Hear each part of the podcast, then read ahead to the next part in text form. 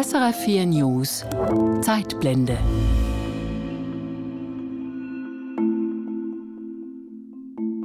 Die Leute wollen die Autobahn einfach nicht. Die Leute sind betonmüde, sind autobahnmüde. Das ist ein grösseres wahnsinniges Autobahnnetz, das geplant wurde in der Schweiz. Darauf müssen wir verzichten. Nur wenn wir Ja stimmen, können so Gräueltaten wie das verhindert werden in Zukunft. In der Schweiz können wir noch retten, gewisse Sachen, die noch zu retten sind. Landschaftsschützer Franz Weber war in den 1970er Jahren einer der ersten und schärfsten Kritiker des Autobahnbaus in der Schweiz. So hat die Geschichte der Schweizer Autobahn allerdings nicht begonnen, sondern so. Wir sind alle begeistert von der neuen Straße. Endlich sind wir soweit. Die Schweiz ist spät genug ins Zeitalter des rationellen Straßenverkehrs eingetreten. Heutige Tag darf uns mit Optimismus fürs große Werk erfüllen. Ein grosser Lob für ein kleines Volk. Nur vier Jahre nachdem sich das Schweizer Stimmvolk 1958 für den Bau von Autobahnen ausgesprochen hatte, wurde das erste Stück Nationalstraße am Grauholz bei Bern eröffnet, vor genau 60 Jahren. Heute hat die Schweiz eines der dichtesten Autobahnnetze der Welt. Wie kam die Schweiz zu diesem Autobahnnetz? Wer waren die Akteure, die Treiber und Bremser? Was waren die Hoffnungen und was ist davon übrig? Das ist die Zeitblende zur Schweizer Autobahn, ihren Bauherren und Kritikern und deren Seilziehen. Mein Name ist Barbara Mattis.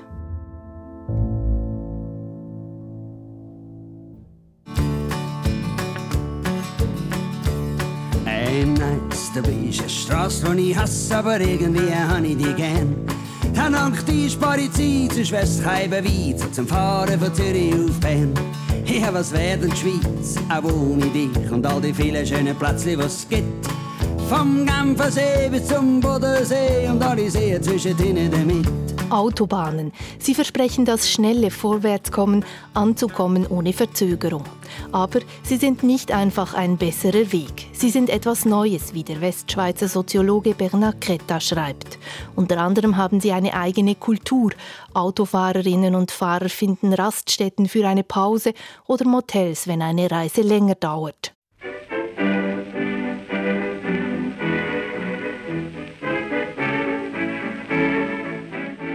Autobahnen und Autos finden Eingang in die Kultur über Roadmovies und zahlreiche Songs.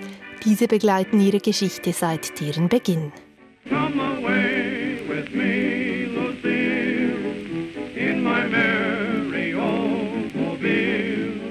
Geschichte der Autobahn beginnt anfangs des 20. Jahrhunderts. 1908 wurde in den USA der Vorgänger der heutigen Autobahnen eröffnet, der Long Island Motor Parkway in New York. Eine Straße, auf der ausschließlich Autos fahren durften. 1932 wurde in Deutschland die erste Autobahn eröffnet, die den heutigen Kriterien entspricht.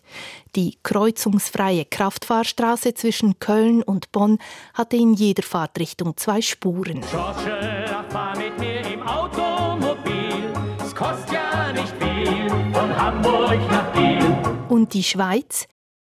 Diese hatte bereits vor dem Aufkommen des Automobils ein gut ausgebautes Straßennetz für Postkutschen und Pferdefuhrwerke. Bis in die 1920er Jahre waren Autos aber selten. Im Kanton Graubünden waren sie bis 1925 sogar verboten. Aber bereits 1932 hatte sich das Blatt gewendet. Autos waren zahlreich geworden, so zahlreich, dass die anderen Verkehrsteilnehmenden Platz machen mussten. Fußgängerinnen, Velofahrer und Fuhrwerke wurden per Gesetz an den Rand der Straße verbannt. Immer öfter wurde nun in der öffentlichen Diskussion der Ruf nach Autobahnen laut. In den eidgenössischen Räten wurden Vorstöße lanciert und diskutiert, die ersten in den 30er Jahren, verstärkt nach dem Zweiten Weltkrieg. Dass in Europa vor allem das faschistische Italien und das später nationalsozialistische Deutschland den Autobahnbau forcierten, blieb dabei nebensächlich. Einfluss hatte dies bloß auf den Namen. In der Schweiz wurde bis in die 1990er Jahre von Nationalstraßen gesprochen und nicht von Autobahnen. Der Vergleich mit dem Ausland sei bei der Diskussion allerdings entscheidend gewesen, sagt Uli Häfeli. Er ist Professor für Verkehrs- und Mobilitätsgeschichte des 19. und 20. Jahrhunderts an der Universität Bern und Verkehrswissenschaftler beim Forschungsinstitut Interface in Luzern. Wir sind hinten drin und wir sind durch eine Transitregion in Europa. Wir können den Anschluss nicht verpassen. Sonst werden wir umfahren und Touristen kommen nicht mehr. Das sind so die Argumente, oder?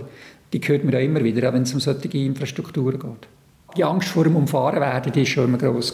Das Ausland sei vorausgeeilt, die Schweiz im Rückstand, argumentierte 1957 beispielsweise der Nationalrat und Berner Baudirektor Samuel Bravand in einer Ratsdebatte. Das am weitesten verbreitete Argument für den Bau der Autobahn war aber der wirtschaftliche Vorteil, den man sich davon versprach. Bundesrat Philipp Etter sagte 1958 vor dem Nationalrat, die Notwendigkeit des Straßenausbaus ist zu bejahen im Interesse unserer Wirtschaft, vor allem im Interesse unseres Fremdenverkehrs. Er bezeichnete den Ausbau des Straßennetzes als eine Notwendigkeit. Ziel sei die wirtschaftliche Befruchtung aller Landesteile. Für Uli Heffeli ist das wirtschaftliche Argument aber nicht das maßgebendste. Es ist wirtschaftlich immer sogar ein bisschen überhöht worden, die Bedeutung des Auto. Es ist natürlich ein gutes Argument gewesen, man muss aus wirtschaftlichen Gründen Autobahnen bauen. Aber ich denke, es ist immer auch das Kulturelles dahinter gewesen. Wenn man sich vor Augen führt, die Situation nach dem Zweiten Weltkrieg, ist natürlich die grosse Leitmacht die USA gewesen. und dort der grosse Leitgedanke individuelle Freiheit, dann nicht unbedingt kollektive Mobilität, wie das halt ein Bus, ein Metro oder eine Eisenbahn anbietet. Von dem her hat es auch eine sehr starke kulturelle Dimension gehabt, glaube ich, das Autofahren.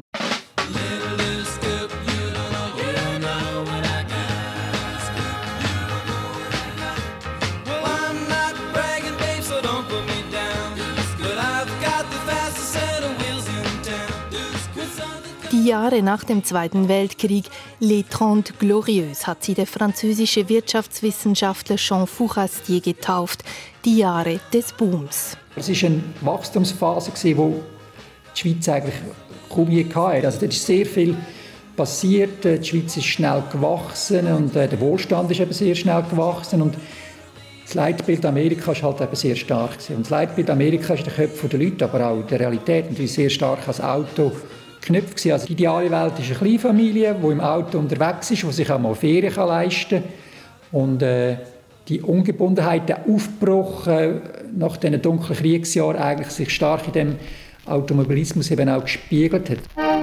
Damit wurde das Auto ein Objekt der Sehnsucht, auch in der Schweiz. Die Wette hat das Auto, es wird keine Limousine sein. Es fliegt ein Schnitt ins Auto, für mich und. Die ersten Autofahrer waren vermögende junge Männer gewesen.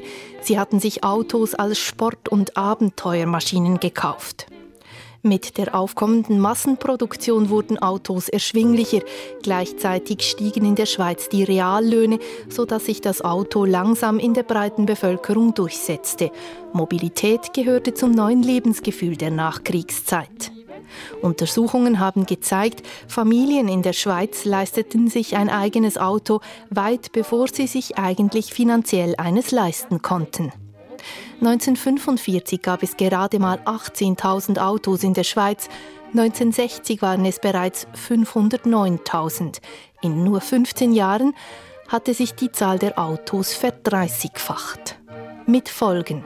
Die Landstraßen waren zu Stoßzeiten verstopft und an den Bahnübergängen gab es lange Wartezeiten, wie eine Umfrage des Schweizer Fernsehens von 1958 zeigt. Grüezi, was halten Sie von unserem Schweizer Strassennetz? Vom Strassennetz, ja, das dürfte also schon ein bisschen verbessert werden. Und besonders finde ich jetzt viel, viel zu viele Bahnübergänge. Das ist der dritte Bahnübergang, den ich jetzt in etwa 10 Minuten fast muss warten Sie auch, der vordere Herr schon. Ebenfalls, ja. Sie finden aber auch Autobahnen dringend nötig? Ja, nötig wäre es unbedingt. Sie sollten jetzt schon sein, nicht erst kommen.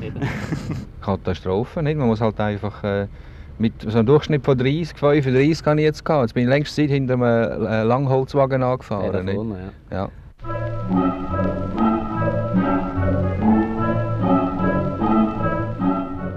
Was sagen Sie zu dieser Situation auf unseren Schweizer Straßen? Ja, die ist ganz schlecht. Und zwar häufig, oder? Ja, da ist jedes Mal immer durchfahrt. kommt er noch relativ früh. Meistens geht es viel länger, bis er da ist. Tatsächlich habe es ab den 1950er Jahren die ersten Verkehrsprobleme gegeben, bestätigt Historiker Uli Häfeli. Von dieser Verkehrsnot war häufig die Rede oder in der Öffentlichkeit, dass man sagt, ja, in, in diesen Städten staut sich der Verkehr und man kommt nicht voran was natürlich selten der Fall war, aber wahrscheinlich zu gewissen Raschauerzeiten halt dann schon. Und, und äh, dass man dort auch können Druck aufbauen und sagen, schau, äh, so geht es nicht weiter. Wir haben jetzt schon äh, Kapazitätsprobleme und äh, wir denken, dass noch sehr viel mehr Autos werden dazukommen. Also müssen wir äh, etwas bauen, das ein bisschen grundsätzlicher ist, wo, die, wo das Problem ein bisschen grundsätzlicher anpackt. Die Idee, eine Autobahn, ein ganzes Netz an Autobahnen für die Schweiz. Doch in einem Land, in dem die Kantone viel zu sagen haben, war das gar nicht so einfach. Zwar hatte der Kanton Luzern bereits eine erste kantonale Autobahn in Angriff genommen, aber es brauchte mehr. Der Hintergrund ist, dass in der Schweiz äh, Strassenbau eine Kantonssache war. Und wir haben gemerkt, eine Autobahn kann man nur bauen, wenn das national koordiniert ist. Und da gibt es in der Schweiz immer viele föderalistische Barrieren, die man muss überwinden muss. Darum haben wir auch das müssen ein bisschen überhöhen, das Landesinteresse von mir aus gesehen. Und man hat dann auch Erfolg Also die Kantone haben freiwillige Kompetenzen abgegeben. Das möchten sie selten. Das haben wir jetzt in der Pandemie erlebt. Hier beim Autobahnbau waren die Kantone aber ohne weiteres dazu bereit. Im Gesamtlandesinteresse, ein Wort, das sich quer durch die öffentliche Debatte zog, auch in den eidgenössischen Räten. Wegen dieses Konsens ist Verkehrshistoriker Heffeli überzeugt, ging es dann auch plötzlich so schnell. 1958 stimmte das Stimmvolk über den Straßenbauartikel ab. Man hat dann auch für unsere Verhältnisse sehr schnell vorwärts gemacht. Er hat ähm, 61 schon das Gesetz verabschiedet, das, das Netz auch schon festgelegt hat. Also man ist sehr schnell vorangegangen. Das ist auch typisch, dass in der Schweiz geht es häufig sehr langsam, aber wenn der der Wille vorne da ist, kann es eben auch recht schnell gehen. Und die Schweiz hat dann eigentlich den Rückstand, wenn es überhaupt einer sieht, schnell aufgeholt. Und wir haben heute eines der dichtesten Autobahnnetze weltweit. 1811 Kilometer Autobahn sollten gebaut werden, finanziert über Einnahmen aus dem Treibstoffzoll. Die Autobahnen sollten dereinst alle Landesteile miteinander verbinden. Schließlich wollte keine Region auf den Segen der Autobahn verzichten. Und bereits 1962 war es dann soweit. Bundesrat Hans-Peter Tschudi eröffnete das erste Stück der ersten Schweizer Nationalstraße N1, die siebeneinhalb Kilometer über das Grauholz bei Bern.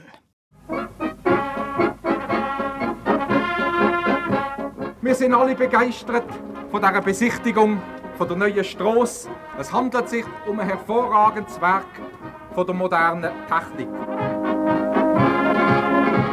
Die Autobahn fügt sich ausgezeichnet in die herrliche bernische Landschaft ein.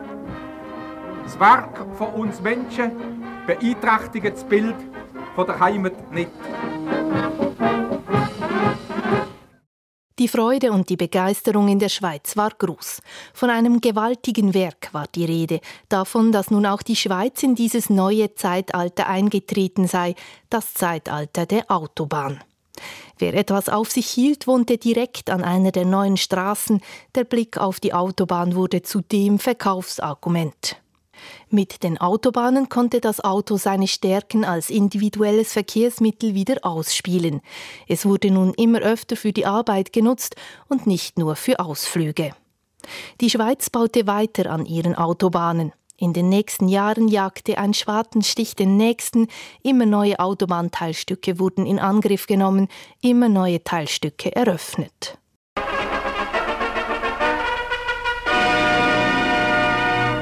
Ein großer Tag für die motorisierte Schweiz, Einweihung der Autobahn Lausanne-Genf.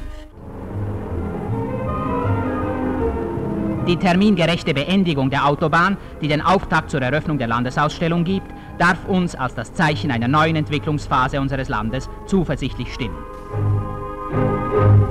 Zuversichtlich baute die Schweiz ihr Autobahnnetz. Zwar regte sich Widerstand bei Enteignungen und die Kosten gaben zu diskutieren. In der Planungsphase waren die einzigen kritischen Worte aus der Landwirtschaft gekommen. Kritik am großen Projekt wurde aber kaum öffentlich geübt. Niemand wollte sich dem Fortschritt oder gar dem Gesamtlandesinteresse in den Weg stellen. Der Zürcher Nationalrat Hermann Leuenberger beklagte sich 1960 im Parlament. Schon der leiseste Zweifel an der Unfehlbarkeit und Richtigkeit des vorgeschlagenen Straßennetzes setzt jeden von uns der Gefahr aus, als unverbesserlich rückständig und stehengebliebener Banause abgetan oder als Saboteur des Straßennetzes und vor allem als ignorant bezeichnet zu werden. Dies änderte sich ab den 70er Jahren. Nun waren es nicht nur Einzelstimmen, nun wurde der Widerstand hörbar. Nein, nein, wer will da so negativ sein? Wir bauen doch auf unsere Straße. Was gehen uns Seen an und Wälder und Zümpfen von den lumpigen Wechsel von einem Has? Was soll der Bleik halt in den Wohnquartier und im Schrebengarten Salat? Die hätten die am Zürichberg lang können kaufen doch jetzt sind's halt ein bisschen spät. Hey, Netz, du bist eine Straße, die ich hasse, aber irgendwie hab ich dich gern.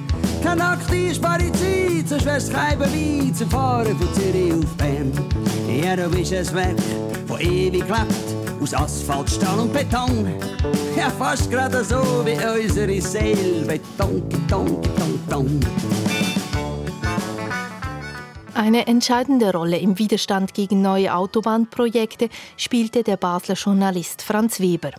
Bereits seit Mitte der 1960er Jahre hatte er sich einen Namen gemacht als Landschaftsschützer und Umweltaktivist. Unter anderem hatte er im Engadiner Dorf Soleil eine große Überbauung verhindert. Er gründete die Fondation Franz Weber, die sich noch heute für Landschafts- und Umweltschutz einsetzt. 1973 startete er seinen ersten Kampf gegen den Bau einer Autobahn, gegen die N2 entlang des Sempacher Sees. Seine Tochter Vera, wie über die die Leitung der Fondation nach dem Tod von Franz Weber übernommen hat, blickt für die Zeitblende zurück auf die Arbeit ihres Vaters.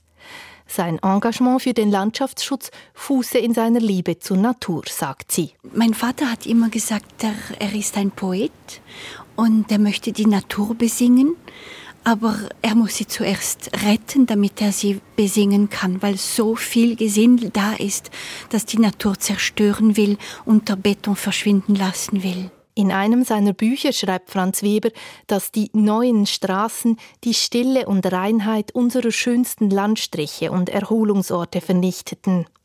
Am Sempacher See ging es ihm vor allem um das Dorf Eich, das direkt am See liegt. Die geplante Autobahn sollte mit einem Viadukt direkt über das Dorf führen. Franz Weber engagierte sich aber nicht nur hier. Er kämpfte gegen verschiedene Abschnitte des Schweizer Autobahnnetzes. Geschickt wandte sich der ehemalige Journalist an die Öffentlichkeit, lancierte Initiativen und führte Kampagnen. Zum Beispiel gegen die Autobahn direkt am Genferseeufer bei Lausanne-Uschi oder gegen die Ravil-Autobahn, mit der der Kanton Bern mit dem Wallis verbunden werden sollte, quer durchs ländliche Simmental. Und er ging sein Anliegen auch grundsätzlich an. Er versuchte, die Entscheidungen im Autobahnbau auf eine breitere Basis zu stellen. Zu diesem Zweck lancierte er die Initiative Demokratie im Nationalstraßenbau.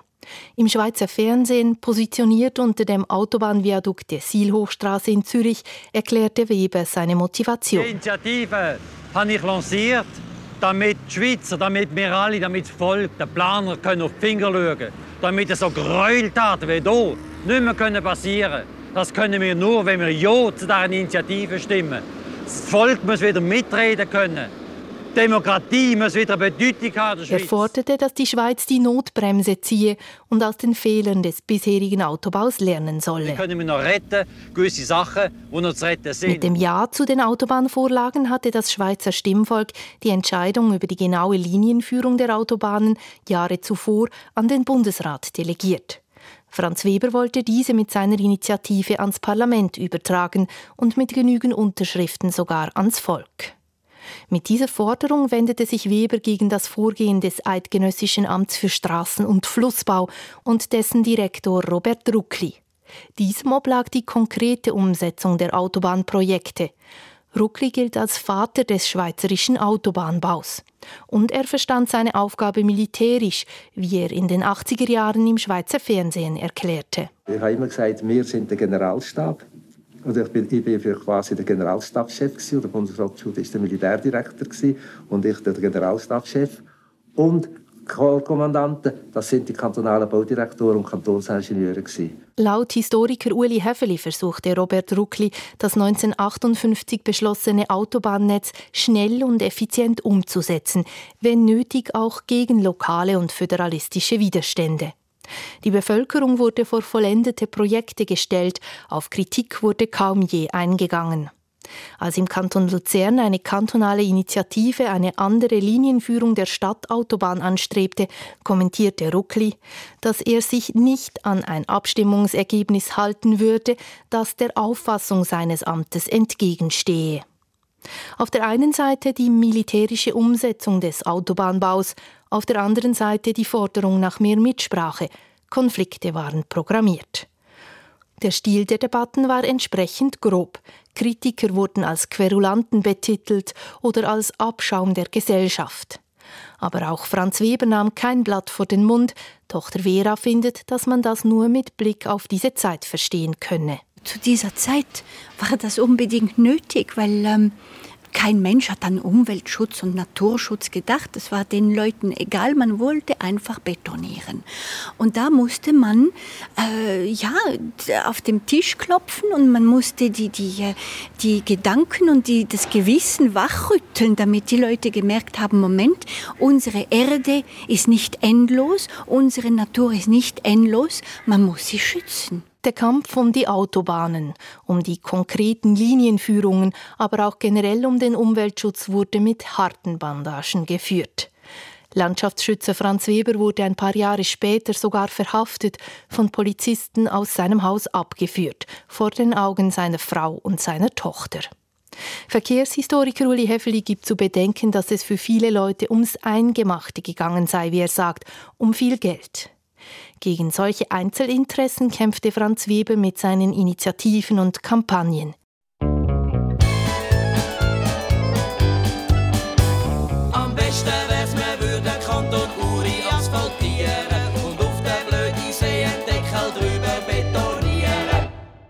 Landschafts- und Umweltschutz wurden zunehmend populärer und zu einem ernstzunehmenden politischen Faktor, erklärt Uli Häfeli. Bis 1970, glaube ich, ist die Strasseneuphorie schon groß gewesen und die Mehrheit der Bevölkerung hat das eigentlich mitgetragen.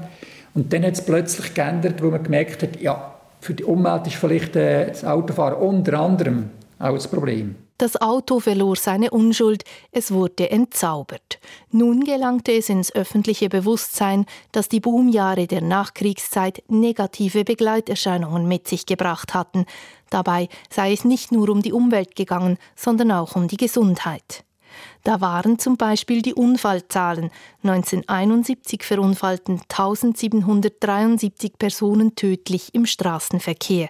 Ein Höhepunkt, der trotz ständig zunehmender Motorisierung nie wieder erreicht worden ist. Unfälle sind vorher schon ein Thema sind aber nachher natürlich auch eins gewesen. Aber äh, man hat aber auch gemerkt, aber, dass Luftverschmutzung eigentlich ähm, auch Gesundheitsfolgen hat. Und man hat dann auch irgendwann gelernt, dass eigentlich wahrscheinlich mehr Leute sterben im Verkehr nicht direkt an den Unfallfolgen, sondern an Folgen von Luftverschmutzung oder vom Lärm von Herz-Kreislauf-Krankheiten, wenn sie an lauten Strassen wohnen. Dann haben wir gemerkt, das sind eigentlich die grösseren Gesundheitsprobleme. Vor diesem neuen Hintergrund spielte sich das Seilziehen um die Autobahnen nun ab. Dabei sind für Historiker Uli Heffeli nicht nur die Themen der Diskussion neu, sondern vor allem die vorgeschlagene Lösung der Kritikerinnen und Kritiker. Dort ist sicher so, dass sie eben die lokale Mitsprache stärker gewichten Also nicht die föderale Kanton Bund in dieser traditionellen politischen Gefäß, sondern eben diese neu. Das ist das Neue von der Zeit nach 1970 mit diesen Bürgerbewegungen, oder? die Leute, die betroffen sind, sollen eigentlich Politik machen können, unabhängig von irgendwelchen politischen Kanälen. Genau so wie es Franz Weber in seiner Initiative Demokratie im Nationalstraßenbau forderte. 1978 kam die Initiative an die Urne und wurde abgelehnt mit 61 Prozent Nein-Stimmen. Unterdessen hatte die Wirtschaftskrise, die erste Ölkrise in der Schweiz Spuren hinterlassen. Arbeitsplätze waren wieder wichtiger geworden als der Schutz der Gesundheit und der Umwelt. Die Demokratieinitiative war nicht die einzige umweltpolitische Vorlage, die Ende 70er an die Urne kam. Die Schweiz stimmte auch über autofreie Sonntage und über tiefere Abgaswerte ab. Es sind all die Initiativen abgelehnt worden. Was zeigt, dass der Autokonsens doch noch ein bisschen da war. Trotzdem äh, sind es knapp gewesen, relativ. Und in der Schweiz ist das, äh, ich sage es Gott sei Dank so, dass man da probiert, die starken Minderheiten auch noch irgendwie mitzunehmen. Und darum haben wir sicher in der ganzen Planung nachher sehr viel Natur schon unterbaut. Und von dem her ist das sicher ein gewisser Erfolg gewesen. Als direkte Folge der Autobahninitiative wurden die besonders umstrittenen Teilstücke der Autobahn von einer Kommission überprüft. Diese schlug 1982 allerdings vor allem kleinere Anpassungen vor. Die einzig größere, der Verzicht auf die Expressstraße durch Zürich, das sogenannte Zürcher Y. Noch heute erinnert ein Brückenstummel über der Siel an dieses gescheiterte Projekt. Den Erfolg von Franz Weber und den Kritikerinnen und Kritikern des Autobahnbaus sieht Historiker Häfeli in der schonenderen Umsetzung der Autobahnprojekte. Manche Linienführung wurde angepasst, zahlreiche Tunnel erstellt, nicht zuletzt bei Eich am Sempacher See. Kaum je wurde aber auf ein Stück Autobahn verzichtet. Eine Ausnahme bildet die Ravil-Autobahn durchs Berner Simmental. Dass diese nicht gebaut wurde, darf als einer der größten Erfolge für Landschaftsschützer Franz Weber gelten. Ebenfalls nicht umgesetzt wurden die ursprünglichen Autobahnpläne durch die großen Schweizer Städte. So wird neben Zürich auch Bern heute nicht wie ursprünglich geplant von der Autobahn durchquert, sondern umfahren. Als direkte Folge der Umweltbewegung, die in den 1970er Jahren in der Schweiz ihren Anfang genommen hat, gilt unter Fachleuten auch das Umweltschutzgesetz von 1983. Uli Häfeli. Dann haben wir ja auch die Umweltverträglichkeitsprüfung gehabt, wo eigentlich grosse Bauwerke und dazu gehören auch die Autobahnen haben müssen eine Umweltverträglichkeitsprüfung bestehen und das hat absolut dazu geführt, dass man die Linienführungen vielerorts überdacht hat überdenkt hat, überdacht auch. Es ist häufig im Dach gewundert, dass wir irgendetwas unterirdisch gemacht haben. Typische Beispiele sind die Autobahnen A3 von Zürich nach Basel, aber auch die A5 von Solothurn nach Biel oder die A4 durchs Knonauer Amt von Zürich nach Zug.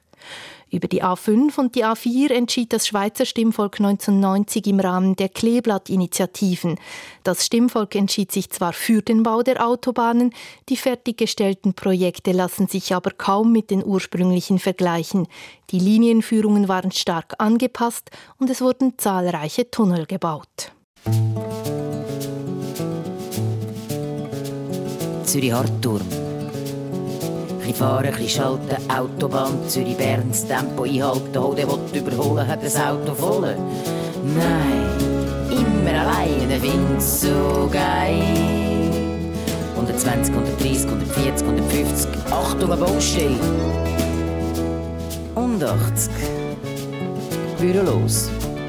Seit 60 Jahren nun gibt es in der Schweiz Autobahnen. Es ist eines der dichtesten Netze der Welt. Ursprünglich sollte die Autobahn in 20 Jahren gebaut sein für 3,8 Milliarden Franken. Der größte Teil davon ist heute fertiggestellt, die Kosten aber sind explodiert. Bis zur Jahrtausendwende kostete der Autobahnbau bereits 76 Milliarden Franken, unter anderem wegen den aufwendigeren Linienführungen und den Tunneln. Neben dem Bau von Autobahnen investierte die Schweiz vor allem nach der Wende der 70er Jahre auch wieder in die alten Verkehrsmittel, in die Bahn, die Trams und die Velos, stärker als andere Länder. Und was haben die Autobahnen der Schweiz gebracht? Mehrheitlich haben Verkehrshistoriker und auch Verkehrslobby eigentlich gesagt, das ist ein wahnsinniger Treiber vom Fortschritt. Ich denke, es ist zum schönen Teil auch die Folge. Und heute würde man wahrscheinlich mehr von einer Koevolution reden. Das heißt, es ist ein gegenseitiges Aufschaukeln von diesen Sachen. Also es ist wichtig natürlich, dass man gute Verkehrsverbindungen hat, das ist keine Frage. Aber man kann nicht sagen, dass es ein Verkehrsmittel hängt unseren Wohlstand. Zur Illustration schlägt Verkehrshistoriker Uli Häfeli ein Gedankenexperiment vor. Für ihn ist klar, die Schweiz wäre auch ohne Bahn oder ohne Auto nicht einfach mausarm. Aber ohne Auto und ohne Autobahn hätte sich die Schweiz ganz anders entwickelt. Es hat sich eigentlich jetzt ohne Auto einfach räumlich ganz anders entwickelt. Also das, was man heute probiert nachzuholen mit Verdichtungen bei den S-Bahn-Stationen, das wäre von Anfang an so gesehen. Man hat weniger Zersiedlung gehabt. Unser Land ist räumlich jetzt stark vom Auto prägt. Wir haben eine sehr zersiedelte Struktur. Das ist gut fürs Auto, nicht nur nicht gut für den Landschaftsverbrauch und für den Energieverbrauch. Darum kommt man dort wieder ein bisschen weg davon. So viel ist klar. Autos und Autobahnen haben das Bild der Schweiz nachhaltig geprägt. Das war die Zeitblende von Barbara Mattis zur Geschichte der Schweizer Autobahn. Doch jetzt im Ernst, was soll das Lied? Ich fahre selber und ich fahre noch viel. Zum Beispiel auch heute zum Auftritt bei Leuten, ob ich echt bloß mein Gewissen beruhigen will. Ja, dann, dass es so nicht weitergehen kann, ja, das ist mir längstens schon klar. Und ich warte mit euch auf den grossen Klapp, vielleicht dauert das noch einige Jahre hinaus. Du bist eine Straße, die ich hasse, aber irgendwie habe ich die gern. Eine Nacht spare Zeit, sonst wär's kein Beweis zu fahren von Zürich auf Bern. Doch irgendwann, da hängt's mir aus und der Tag, der ist nicht mehr so fern. Und dann nehme ich mir Zeit und sag der Weg noch so weit und gehe zu Fuß bis auf und auf Bern.